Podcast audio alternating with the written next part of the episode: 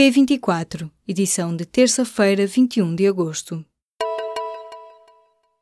Em pouco mais de um ano, entre janeiro do ano passado e março de 2018, o governo concedeu a nacionalidade portuguesa a 580 mil lusodescendentes na Venezuela.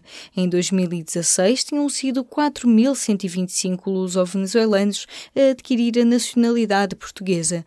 Os dados foram fornecidos ao público pelo gabinete do secretário de Estado das Comunidades, José Luís Carneiro. A crise na Venezuela levou o governo português a agilizar os processos de atribuição de nacionalidade a descendentes de portugueses e houve até um reforço dos funcionários nos consulados. Quanto ganham os bastonários das 16 ordens profissionais que existem em Portugal?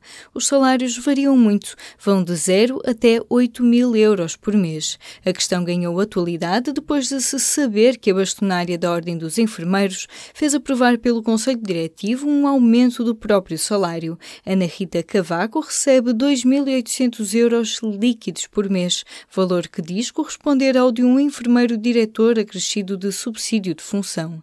O presidente do Conselho Nacional das Ordens Profissionais explica que cada ordem tem a sua prática, porque, apesar de serem associações de direito público, têm autonomia.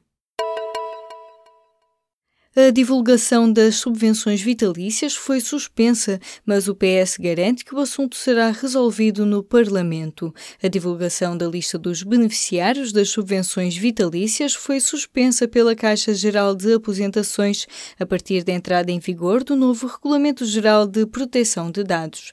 Mas o deputado Pedro Delgado Alves diz que será encontrada uma fórmula legal para a publicação da lista dos políticos beneficiários desta prestação. O número de desempregados registados nos centros de emprego baixou 20,6% em junho deste ano, face ao mesmo período do ano passado. Foram 330.587 pessoas, o número mais baixo dos últimos 16 anos, segundo dados divulgados nesta terça-feira pelo Instituto do Emprego e Formação Profissional. A Alemanha está a desbravar caminho do reconhecimento do terceiro género. O país já aceita que a menção ao sexo fique em branco no registro de nascimento das pessoas intersexo e prepara-se para acolher a possibilidade de sexo diverso ou outro. O diploma foi aprovado pelo governo alemão na quarta-feira e terá de ser votado na Câmara dos Deputados ainda este ano. É um tema que tem sido discutido em várias partes do mundo, incluindo Portugal, onde ainda há pouco tempo tempo esteve em cima da mesa. A 1 de agosto, na Dinamarca, entrou em vigor a lei que proíbe o uso do véu integral islâmico em público, mas algumas mulheres reivindicam que não se pode libertar alguém que já é livre.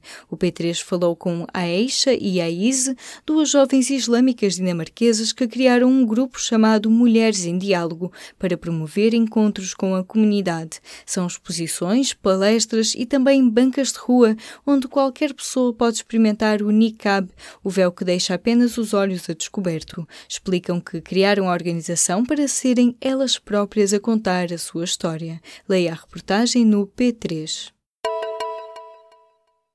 O plano da Santa Casa da Misericórdia de Lisboa para escolher famílias de acolhimento para crianças em perigo ainda não avançou. Em causa está a falta de regulamentação da Lei de Proteção que entrou em vigor em setembro de 2015. A lei recomenda a seleção de famílias de acolhimento como alternativa à institucionalização de crianças e jovens. Enquanto em Lisboa o projeto aguarda a regulamentação, em Famalicão a Associação Mundos de Vida tem conseguido colocar 25 crianças por ano junto de famílias que são selecionadas e recebem formação para receber menores em perigo. A linha do Douro tem cada vez mais passageiros numa viagem em que o ar-condicionado nem sempre está garantido. As ligações fluviais entre o Porto e Barca de Alva, Pocinho, Pinhão ou Peso da Régua levam a que a automotora alugada à Espanha se encha com frequência e parte do percurso é dominada por turistas. Esta é mais uma reportagem da série sobre o estado das principais linhas ferroviárias do país. Leia o dossiê A Ver Passar Comboios, na edição em papel ou em público